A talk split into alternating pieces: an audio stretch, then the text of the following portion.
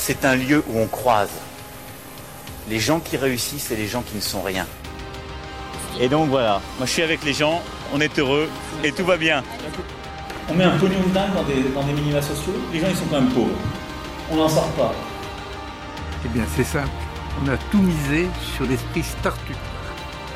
Je crois qu'on a besoin d'un peu d'égalité, d'un peu de liberté, parce que c'est quoi la devise française? Liberté, égalité, fraternité. Eh ben, banco, voilà. Nous, c'est ça ce qu'on va essayer de faire. Top Bienvenue dans La République inaltérable, le talk politique libre, incisif et sans concession du monde moderne avec Alexis Poulain. Bonjour Alexis. Salut Antoine. Aujourd'hui, on va parler de communication politique et de l'actualité de la semaine. Et quelle semaine Grosse, grosse semaine. Je trouve que tout s'emballe, ça va un peu trop vite. Euh, il nous manquerait plus que une démission de Juncker au niveau européen et là, on, on serait bon. On serait bon. Avant de nous lancer là-dedans et de présenter notre invité qui trépine d'impatience au bout du fil, j'en suis sûr, euh, j'informe ou je rappelle à nos auditeurs que c'est le troisième épisode de La République inaltérable cette semaine. On va bientôt passer en quotidienne. Troisième cette semaine. Mais qu'est-ce qui s'est passé? Tu vois, tout s'emballe. C'est ce que je disais. Ça va beaucoup trop vite. Même nous. Oh mon dieu. Mardi, tu as reçu Emmanuel Amar, directrice du registre des malformations de Rhône-Alpes, à l'origine du scandale des bébés sans bras de l'Ain. Ouais. Et dans cette interview-là, elle te racontait la façon dont fonctionnaient, ou plutôt non fonctionnaient, je dirais, les instances publiques censées surveiller ce genre de problème pour alerter, Mhm. alerter et protéger les citoyens. Euh, donc ça, ça. c'est à réécouter. Mercredi, tu as discuté de cybersécurité avec le hacker français qui a dévoilé les failles du Tinder des fans de Trump. Donald Daters. Génial. Ça, c'est à écouter euh, absolument. Ouais, donc ces, ces deux émissions-là sont à retrouver dans toutes les bonnes apps de podcast, et même les mauvaises, et sur lemondemoderne.media. Euh, je te propose de commencer cette émission en musique pour introduire notre invité.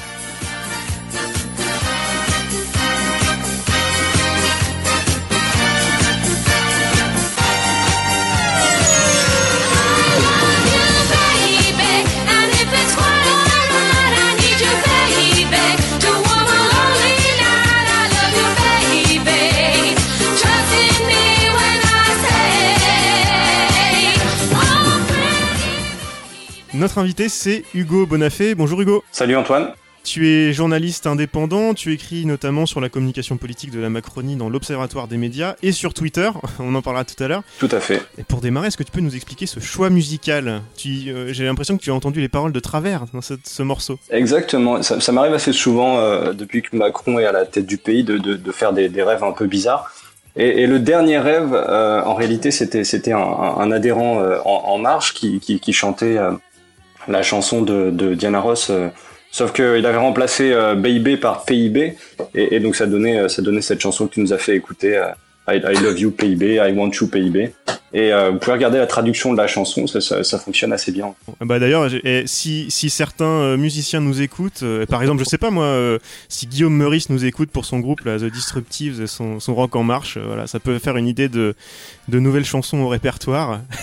Exactement, et puis la Macronie, c'est un peu le retour des années 80, donc euh, ça, peut être aussi musical, ce, retour des années 80. Exactement, bah, merci en tout cas pour cette suggestion. Euh, On a beaucoup entendu la comparaison entre les Saïd Macron et OSS 117, à mon avis à juste titre, là, ces derniers, ces derniers mois, on va en parler. Et toi, tu es allé plus loin en comparant la Macronie à un Groland pour CSP+, j'ai bien aimé la comparaison.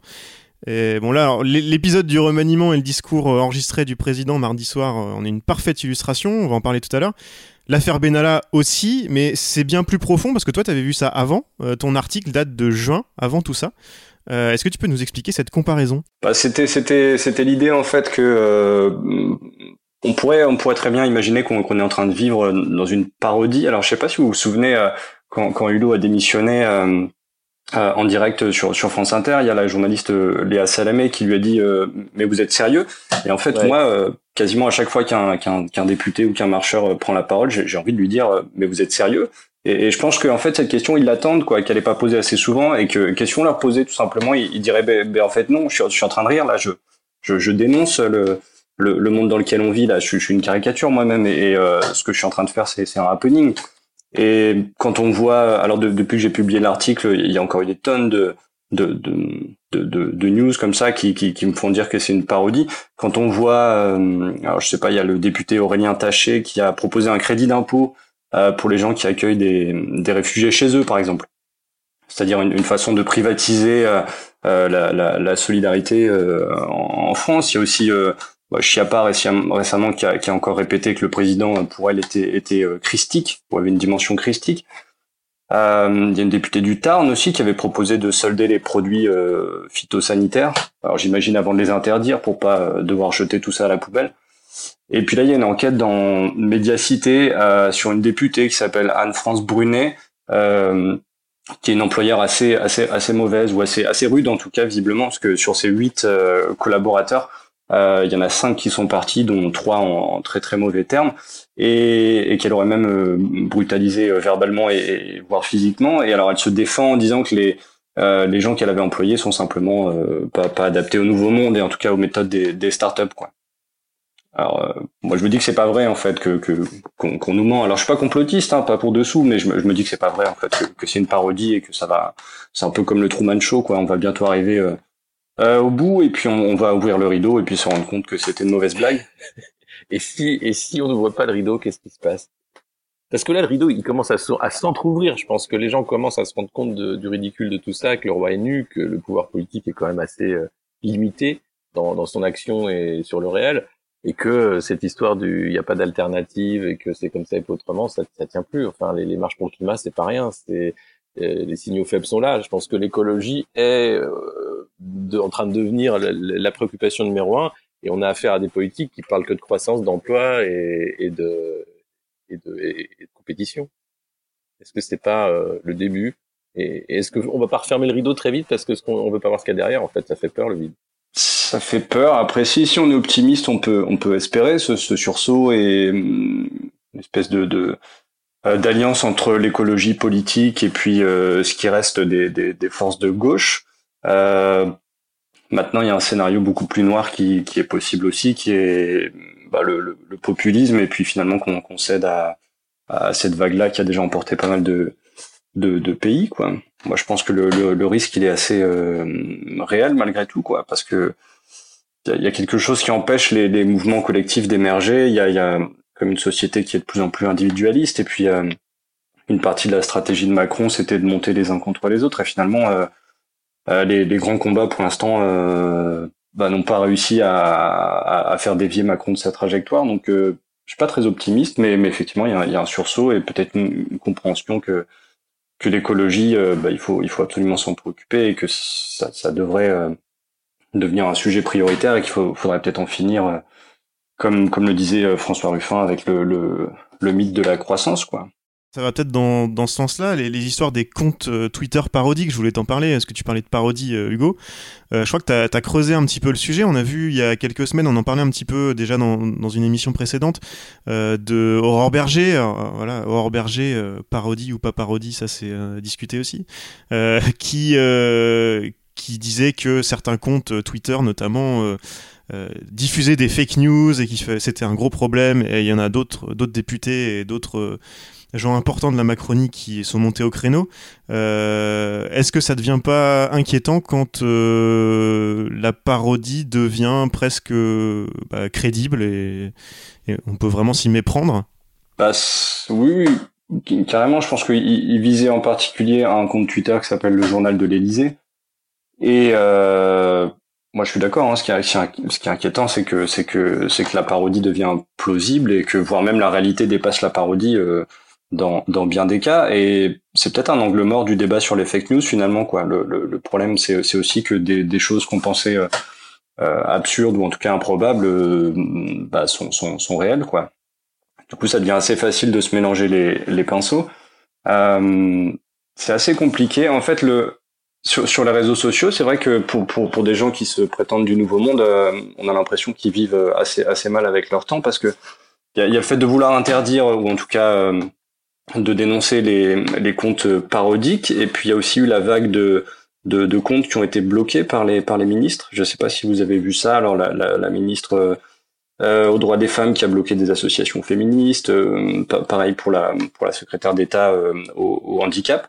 Et, et, finalement, ça aussi, c'est assez euh, problématique. Quoi. Ça veut dire qu'on on, on refuse, on récuse euh, bah, le fait que sur les réseaux sociaux et sur ces moyens nouveaux de, de communication, la, la, communication, elle va dans les deux sens. Quoi. Là, là on voudrait simplement pouvoir euh, pousser ces messages, sa, sa, sa, communication, sa propagande, et, et, pas avoir la possibilité euh, d'avoir d'avoir un feedback ou une contradiction quoi. Pour moi c'est assez euh, c'est assez symptomatique quoi. C'est ouais les, limites du débat en fait. Euh, on voit bien, euh, c'est ce que dit Ruffin aussi. on sait des fois qu'on le cite dans l'émission, mais on dit qu'on peut pas faire de, de travail à l'Assemblée, donc on, on, fait de la mise en scène. et il suffit de capter l'attention pour mettre les sujets sur la table, mais ça sert uniquement à ça. Euh, en disant finalement euh, c'est un peu inquiétant que la, la, fabrique de la loi soit euh, soit simplement un, un, lieu, une scène comme tu disais quoi, où on voit bien que c'est c'est un théâtre et que et que tout ça est absurde quoi, un théâtre de l'absurde. c'est assez inquiétant, je pense, la, la, la, la, dégradation de la qualité du débat démocratique est, est, catastrophique et pas et pas qu'en d'ailleurs. Non non mais je, je suis d'accord avec Alexis, c'est globalement la hum, la, la, conversation autour de la politique qui est d'assez mauvaise qualité.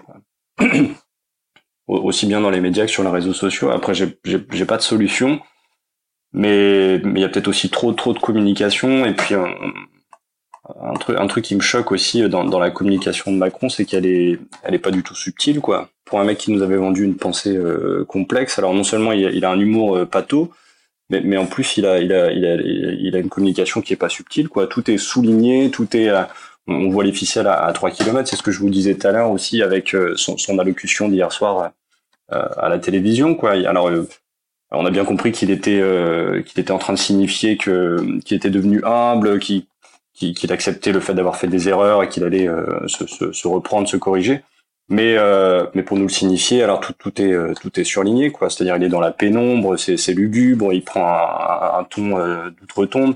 Il a des feuilles devant lui avec des, des ratures alors qu'en fait il a un prompteur sous les yeux ce qui ce qui signifie euh, complètement la mise en scène. Et euh, ça ça participe pas non plus à, à améliorer le débat quoi. Finalement il y a énormément de gens qui, s'engouffrent et, et, nous les premiers je pense dans dans le décryptage de de, de cette communication assez assez, assez lourde, quoi. Et, euh, et, finalement, on discute très peu du fond. Ouais, on va parler de justement de, de tout ça et de remaniement euh, dans, dans quelques minutes. Avant, je voulais vous faire écouter une, une, une, histoire extraordinaire, si ça vous va. Pour les auditeurs qui découvrent euh, l'émission, les histoires extraordinaires, d'habitude, c'est des adaptations audio d'articles de grands médias euh, qui servent la soupe à la Macronie, on va, on va le dire comme ça. Euh, parce qu'on s'était rendu compte qu'avec une lecture un peu sympa et quelques effets sonores, c'était tout de suite très drôle. Euh, et aujourd'hui, j'ai pas adapté un article de presse, mais une histoire que tu avais écrite sur Twitter, euh, Hugo, autour de la kermesse de l'école de ton fils. Euh, comment est-ce que ça t'est venu encore un rêve? Alors c'est un rêve, c'est un rêve tout à fait. C'est un rêve où je raconte la, kermesse de mes enfants. J'ai, écrit ça juste après la, kermesse, la vraie. Et, j'imaginais ce qui aurait pu se passer si, si des parents en marche avaient pris le contrôle de la fête d'école. Et hum, j'ai fait ça plusieurs fois sur, sur Twitter. En fait, ça m'amuse ce dont on parlait tout à l'heure, le, fait que la parodie devienne euh, plausible et que la réalité des fois euh, dépasse la, la parodie. Et, et, j'aime bien jouer avec ça en fait, parce que finalement, euh, euh, des fois, je pense faire un, en sortir une tête tellement grosse que, que, que ça va pas fonctionner, et puis puis ça marche quoi. Il y a, y a, toujours des gens pour le prendre au premier degré. Alors dans les deux sens quoi, des, des, des gens qui sont enthousiastes euh, du côté des, des, des marcheurs et, et, puis des gens euh, plutôt de l'extrême gauche qui, qui, qui, prennent ça au premier degré et qui du coup dénoncent euh, vertement euh, ce, que, ce que je suis en train de raconter. Et hum, voilà, je m'amuse un peu de, de, de, ce que je racontais tout à l'heure. Parce que tu as des retours enthousiastes de marcheurs. Alors il y en a qui le prennent au premier degré, je, je, je pense là assez assez récemment. Euh, J'ai expliqué que je m'étais rendu dans mon comité euh, local en, en, marche et que j'avais proposé de remplacer la fête d'Halloween euh, par une fête euh, Halloween euh, qui était dédiée à l'esprit d'entreprise et, et qu'on allait distribuer à des aux enfants non pas des bonbons mais des bonbons d'achat pour euh, relancer la croissance. Et il y a eu quelques quelques retours enthousiastes effectivement. Et, et, après il y avait aussi une alors quand, quand Macron avait divisé par deux le le prix du permis de chasse. Euh, alors j'avais pris ça très au sérieux, j'avais expliqué que c'était peut-être la première mesure du euh, social du, du, du quinquennat euh, Macron en fait, et que c'était pas forcément pour le pour le plaisir que les gens allaient chasser, mais peut-être les retraités aussi pour se nourrir tout simplement, et, et qu'on allait euh, probablement aussi devoir assouplir les règles de la cueillette qui sont encore un petit peu euh, strictes en France. et, et, alors des deux côtés, il y a des gens qui, qui prenaient au premier degré en fait. Hein. Génial. Écoute, je, vous propose d'écouter La fête d'école, une nouvelle histoire extraordinaire de la République inaltérable euh, sur un texte euh, d'Hugo euh, Bonafé, notre invité du jour. On se retrouve juste après pour parler remaniement.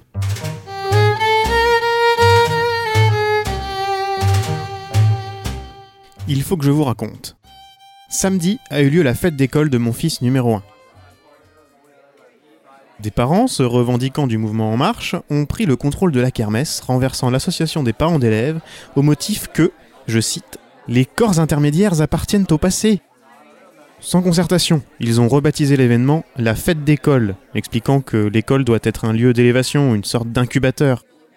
À la traditionnelle tombola, jugée trop peu méritocratique, s'est substituée une levée de fonds.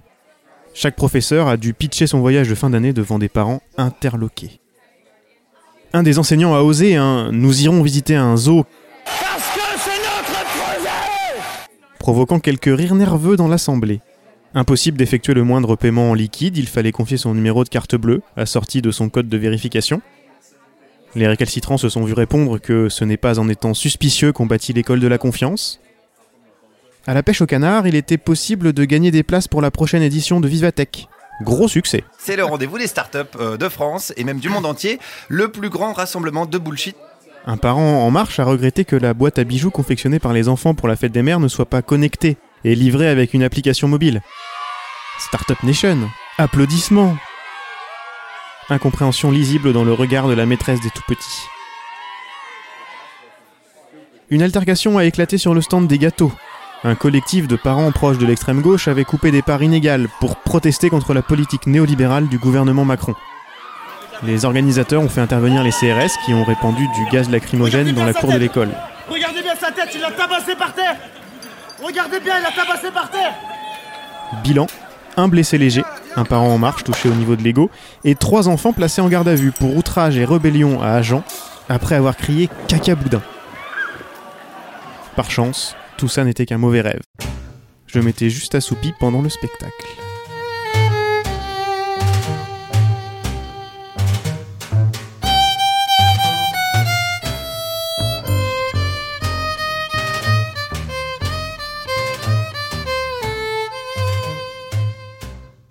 De retour dans La République inaltérable avec Alexis Poulain et Hugo Bonafé, l'auteur de cette histoire extraordinaire de La République inaltérable, euh, avec une petite mise en son euh, assez légère finalement, parce que sur ton texte, euh, il suffit euh, d'ajouter un petit peu de Guillaume Meurice, un petit peu de euh, Emmanuel Macron et un petit peu de Benalla, et puis c'est bon, euh, ça marche. On y est, tu vois, j'étais pas loin en fait de la, de la réalité. Recette magique, c'est du Shakespeare. Euh, c'est parti donc, euh, on va parler du dernier épisode du Groland CSP+, euh, le remaniement et le discours d'Emmanuel Macron mardi. Dans ton article, dans ta comparaison entre Groland et la Macronie, Hugo, tu relevais que comme Groland, la Macronie recrute ses comédiens jusque dans les maisons de retraite et fait appel à des acteurs amateurs. Euh, et ça présente évidemment quelques inconvénients. Euh, Alexis, est-ce que tu pourrais nous parler un peu de ce, de ce casting, de ce remaniement et est-ce que ces acteurs-là euh, risquent de faire le job ou c'est du niveau de Groland Je, avis sais pas. De toute façon, le- les gouvernements euh, Philippe successifs, euh, vous pouvez demander euh, à n'importe quel euh, de vos voisins, de gens que vous croisez, euh, personne sera capable de vous citer plus de cinq ou six ministres maximum s'ils s'intéressent à la chose politique. Euh, ne parlons pas des secrétaires d'État. Donc euh, c'est vraiment euh, surtout une une façon d'avoir la température hein, d'une majorité, de voir ce qui est en marche, comment fonctionne ce mouvement, qui est pas un parti, et, euh, et on voit que ça ça ça fonctionne pas formidablement bien parce que le temps qu'il a fallu pour euh, placer Christophe Castaner au ministère de l'Intérieur, alors selon les, les bruits de couloir euh, sur un, un- de ses caprices, hein, puisqu'il il avait mis euh, sa démission dans la balance s'il n'avait pas ce ministère, c'est quand même catastrophique. Euh, et puis euh, nommer ensuite euh, euh, une, une, une responsable de Danone à la transition écologique, elle qui il y a deux mois faisait l'apologie de l'huile de palme dans le lait infantile en disant que c'était nécessaire et que c'était bien. On tombe là quand même sur bah, sur cette, cette comédie tragique et, et, et ça va continuer comme ça. Ouais, moi j'avais noté aussi, euh, j'avais no- noté aussi un ministre de l'agriculture, un profil assez étrange Ah, et qui a oui. voté contre l'interdiction du glyphosate, chouchou de la FNSEA, un ministre de la culture euh, qui avait participé à Adopi, ancien des Républicains, qui a retourné sa veste, qui fait partie des, des Républicains constructifs.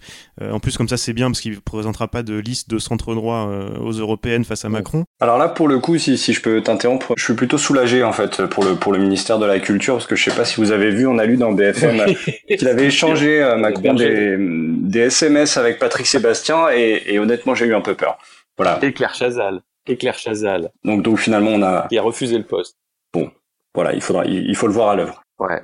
On a, on a Gabriel Attal aussi, le briseur de grève euh, de la Poste, il y a quelques ah oui, mois, euh, et Julien de Normandie, euh, qui voulait embaucher des stagiaires. euh, ou- Ouais, des stagiaires pour faire tourner l'État. Ouais, c'est des champions. Bah, c'est encore une team champion, euh, comme comme on les aime. Mais euh, comme je disais, c'est- c'est c'est un porte-peu en réalité, puisqu'on voit bien que euh, le pouvoir, la décision, c'est l'exécutif. Ça va être Emmanuel Macron d'abord, euh, ensuite euh, euh, Philippe qui, qui essaye de faire euh, tourner la machine à vide.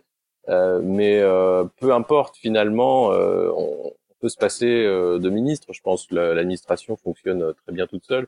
Le problème, c'est qu'un ministre, c'est un choix politique. Ça doit être quelqu'un qui a peut-être des idées, qui amène une connaissance tactique et surtout qui a une vision. Là, on voit bien qu'on veut juste des, des gens qui occupent une fonction euh, qui sera celle de signer en bas de la page en disant oui, je suis d'accord, c'est une bonne idée. Ouais, Qu'est-ce que ça t'inspire, Hugo, toi? Enfin, si ça t'inspire quelque chose. Bah, je me disais euh, que, que si le remaniement avait pris pas mal de temps, c'est peut-être parce que Hulot et Colomb avaient pourri Macron sur Glassdoor, là, tu sais, ce, ce, ce site où on peut laisser des avis anonymes sur son employeur.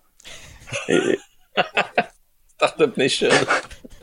je me disais que c'était une possibilité. Après, voilà, pour le ministère de la Culture, moi, comme je te disais, je suis un peu, un peu rassuré euh, que ce soit pas Patrick Sébastien, alors que j'apprécie beaucoup, mais, mais je pense qu'il a pas forcément les épaules pour, pour le ministère de la Culture.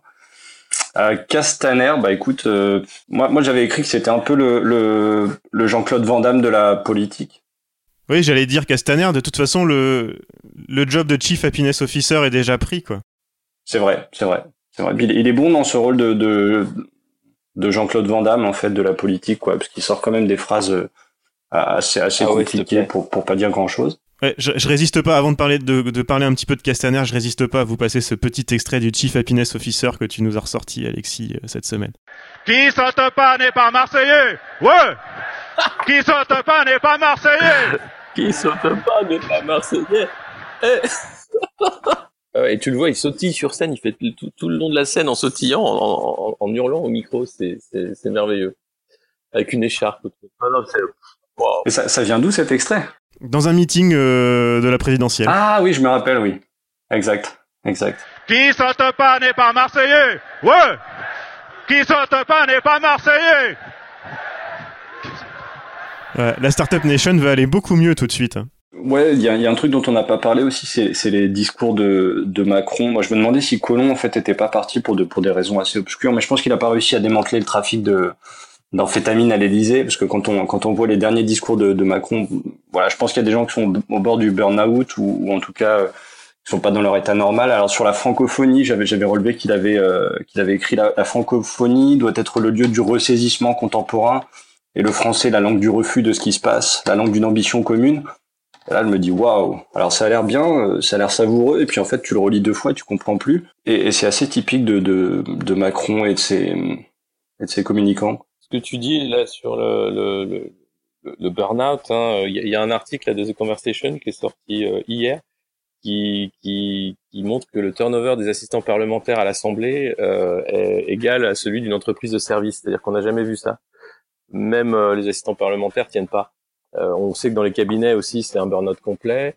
Euh, à l'Élysée, j'ose même pas imaginer l'état dans lequel ils sont. On a vu euh, le pauvre Bruno Roger Petit, euh, qui, qui sait plus d'ailleurs quel est son quel est son job. Euh, et c'est c'est symptomatique aussi de la façon de faire d'Emmanuel Macron, c'est-à-dire c'est ce côté manager, entreprise France, rendre tout euh, compliqué, faire en sorte qu'on doit rendre des comptes, que tout doit être chiffré, qu'il y a des résultats à avoir, alors qu'il n'y en a pas. hein, ça va être extrêmement compliqué d'en avoir. C'est du temps long la politique et, euh, et une perte de sens aussi, je pense, de, de ce métier. Euh, les, les, les, les, gens sont rincés, ils partent dégoûtés, ils partent euh, fatigués, et je pense qu'ils ils comprennent aussi que tout ça n'a plus aucun intérêt, et que pour faire de la politique aujourd'hui, il faut peut-être euh, euh, peut-être davantage euh, s'impliquer dans le monde associatif ou, faire quelque chose localement que, que partir dans, dans ce grand délire que, que sont les partis et les jeux d'appareils. Et est-ce que Macron commencerait pas à être un peu rincé aussi là? Parce que le, début du discours mardi, moi j'avais que le son, j'avais pas l'image. J'ai découvert l'image après. Euh, il, avait l'air euh, sur les rotules. Je me suis dit mais c'est pas possible. Il va faire comme euh, comme Hulot sur France Inter. Il va nous annoncer sa démission là. Il est cuit. Bah, je pense qu'il est en burn-out. Hein. Tout le monde, tout le monde, enfin, c'est tout un gouvernement qui est en burn-out. Je pense c'est c'est c'est une fatigue absolue de dire mais qu'est-ce qu'on fait? Enfin, pourquoi on pourquoi on s'agite dans tous les sens? Regardez le calendrier législatif de vouloir aller si vite sur des, des sujets qui qui ne s'imposent pas et éviter le débat législatif. C'est bien là le problème. La, la, colère de Ruffin sur les, les assistants de vie scolaire, elle vient de là, en disant vous n'avez même pas essayé de regarder ce qu'il y avait dans l'amendement proposé par euh, les Républicains. Euh, c'est catastrophique, c'est de la folie. Donc euh, c'est des poulets sans tête qui sont en train de courir euh, à l'abattoir et qui nous y emmènent. J'avais partagé cette BD là, Sylvain et Sylvette, une BD des années 60, où le, qui s'appelait Premier de cordée. on a un ours comme ça qui est premier de cordée, qui saute dans le vide et tous les tous les autres derrière qui font non, c'est trop tard. On en est là. Il y a un peu ce côté, on, on, on, ne changera pas de cap, on continuera, on va accélérer, mais pour aller où? Dans le mur? Bon, très bien, mais j'ai pas envie. Moi, je préfère freiner ou descendre de la voiture. Mm. Hugo, sur cette allocution, euh, on en parlait un tout petit peu avant de commencer l'enregistrement. Euh, ça, te fait presque de la peine maintenant de te moquer de la Macronie, non? Ouais, je pense que je vais prendre du recul un petit peu. J'ai pas envie de tirer sur une ambulance et là, je pense que le pauvre, je vais attendre qu'il reprenne un peu du poil de la bête pour taper dessus, quoi. Parce que finalement, il a l'air mal, quoi. Enfin, bon après, c'est pas impossible que ce soit une mise en scène, mais euh, mais il a pas l'air bien. Il a pas l'air bien. Il est quand même président de la France et avec des lobbies assez ambitieux dans leur volonté de euh, d'influencer les décisions. Et c'est vrai que Alexis en parlait tout à l'heure, la, nomination de l'ex-directrice des affaires publiques de Danone euh, comme secrétaire d'État à la transition écologique, c'est pas forcément euh, euh hyper rassurant. Après, il faut lui laisser le, le bénéfice du doute, mais, mais bon, parmi tout le panel des, des gens possibles pour occuper cette position-là, c'est un curieux choix. Moi, ça me fait penser à, à ce que l'anthropologue euh, David Graeber disait à propos des 1% les plus riches. Euh, c'est-à-dire, il expliquait qu'il y avait des gens euh, capables de transformer leur richesse en pouvoir et leur pouvoir en richesse. Et je pense qu'il y a pas mal de, bah, il y a un, un peu de ça en fait dans la Macronie. Ouais, et puis ce qui est, ce qui est assez dingue, c'est qu'on en parlait dans les émissions précédentes, on, on est toujours assez, assez surpris. on avait l'impression que les ministres des gouvernements précédents étaient presque euh, presque choisi, j'allais pas dire pour leur casserole, mais en tout cas pour les conflits d'intérêts, ce genre de choses. Enfin, Muriel Pénicaud, Travail, euh, Agnès Buzyn et compagnie, Nissen, euh, bon. Et là, il nous parle de second souffle et, le casting, le casting de ce remaniement-là est presque encore pire, quoi. Est-ce qu'ils se rendent compte de ce qui se passe ou pas? Il est égal. Non, je pense pas. Je pense que le, le pouvoir isole, l'Élysée isole particulièrement, et on a affaire à, à un président qui, euh, qui a déjà choisi euh, une façon assez solitaire hein, de, de fonctionner. Euh, D'ailleurs, je pense que le, la chute de popularité, euh, elle vient de là, elle vient du fait qu'il a, il a promis un, un, mouvement, quelque chose qu'emmènerait plein de gens. Il y a plein de gens qui sont entrés en politique avec En Marche, qu'on n'avait jamais fait, pensant que ça allait changer les choses, et puis on se rend compte qu'en fait non, c'était euh, une, un vaisseau qui permettait de faire campagne, mais qu'après ça, euh, le, le, parti, le mouvement se structure pas, euh, qu'il se passe rien. Castaner a été très critiqué euh, sur son, son, rôle de, de, de, délégué général. Euh, et, et l'absence de promesses, le mensonge en fait, fait que c'est extrêmement compliqué de, retrouver la confiance des Français, y compris de sa base. C'est ça qui est euh, un peu ennuyeux et, et, inquiétant. Est-ce est qu'il y a des, quand même des, des, signes positifs dans tout ça ou vous n'en voyez pas forcément? Parce que si on arrête de taper sur Macron et tout ça, on va, on va avoir du mal. Hein. bah non, Christophe Castaner à l'intérieur, je pense que ça va être, ça va nous remonter le moral. Hugo? Bah dans trois ans et demi c'est fini. Enfin pourquoi, euh, je sais pas, mais je, je sais pas si c'est si c'est une bonne nouvelle. Euh... Non, si, une bonne nouvelle. Euh, ça permet de peut-être euh, ce qu'on disait sur la l'absence de qualité du débat politique, peut-être que ça va permettre aux gens de s'y intéresser davantage, de reconstruire aussi des camps politiques qui sont quand même en déshérence euh, et, et d'arriver à quelque chose, et peut-être aussi euh, en marche de euh, de se reprendre en main en disant, bah écoutez, peut-être qu'il faut qu'on s'auto-organise. Après tout, l'autogestion c'est pas si mal. Euh, donc ça, c'est les bonnes nouvelles. Et puis peut-être que Emmanuel Macron est sincère après tout, qu'il écoute les critiques et qu'il va euh, faire autrement. Ça, j'en doute. Hein. C'est un peu le j'ai changé, on le connaît.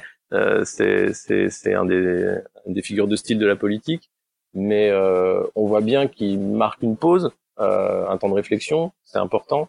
Euh, voyons ce qu'il en sort. Il y a un truc quand même qui, qui, qui me réjouit. Alors c'est peut-être un, un épi euh, un épiphénomène, mais euh, je suis tombé récemment sur un sur un sur un site euh, qui s'appelle les infiltrés, où des gens qui, euh, de par leur catégorie socio-professionnelle, leur revenu, euh, leur façon de vivre, de, se, se, se décrivent comme devant être logiquement des, des marcheurs, mais, mais qui refusent le, bah, le monde dessiné par Macron en fait quoi. C'est-à-dire des gens qui travaillent dans euh, dans la tech, dans, dans des dans des entreprises, dans des startups, qui ont qui ont un niveau de vie euh, confortable, qui habitent dans les grandes villes et, et qui ont tout, toutes les caractéristiques pour euh, bah, pour être des électeurs de, de, de Macron et, et qui simplement euh, se, se retrouvent pas du tout dans ce projet-là, quoi, veulent, pas de ce monde où les riches ont fait sécession. Et, euh, et voilà, ça je trouve ça plutôt rassurant parce que finalement, fiscalement notamment, il a une politique assez euh, clientéliste. Et ben, ça marche pas avec tout le monde, quoi. Il y en a qui réagissent pas seulement avec le porte-monnaie, qui s'inquiètent euh, aussi euh, des conséquences euh, écologiques d'une croissance sans fin, et puis des tensions que ça va finir par provoquer cette sécession des riches euh, fiscale et puis euh, géographique aussi, quoi. Le chant du de- des libéraux démocrates, c'est un peu ça, Macron. Je pense que c'est la, dernière tentative de faire croire à cette machine folle. Euh, la- L'autre bonne nouvelle aussi, c'est les Verts hein, qui, qui sont euh, un, un grand parti euh, dans les élections locales en Bavière. À Bruxelles aussi, les Verts ont gagné la mairie d'Ixelles. Il y a une vague verte en ce moment qui est en train de défiler, qu'on essaie de cacher sous le tapis, euh, en, en parlant de l'AFD, en parlant d'extrême droite, en essayant de remettre en match le jeu des populistes contre les progressistes. Euh, la, la vérité, elle est tout autre. Je pense que la, la force politique qui va vraiment compter, c'est l'écologie. Ça, c'est une bonne nouvelle. Bon, et ben, et puis, et puis on en a plus pour trois ans et demi avec avec Macron. Ça fait beaucoup de bonnes nouvelles pour finir. Merci euh, Hugo euh, et Alexis. Je, je mets toutes les infos sur sur les, les articles, les sites, euh, où te suivre sur Twitter, Hugo aussi, euh, dans les notes de l'épisode.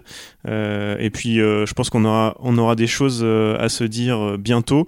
On va on va attendre que que l'orage passe pour que tu te remettes à, à, à taper un petit peu sur sur En Marche et sur notre président. Et puis on se rappellera, je pense. Merci Hugo. Très bien. Salut, à bientôt. Merci à vous. Salut.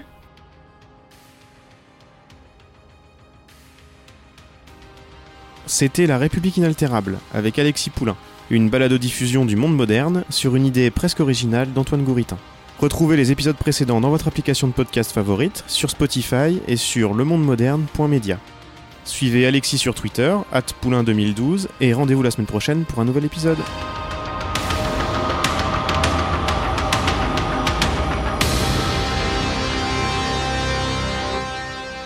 Top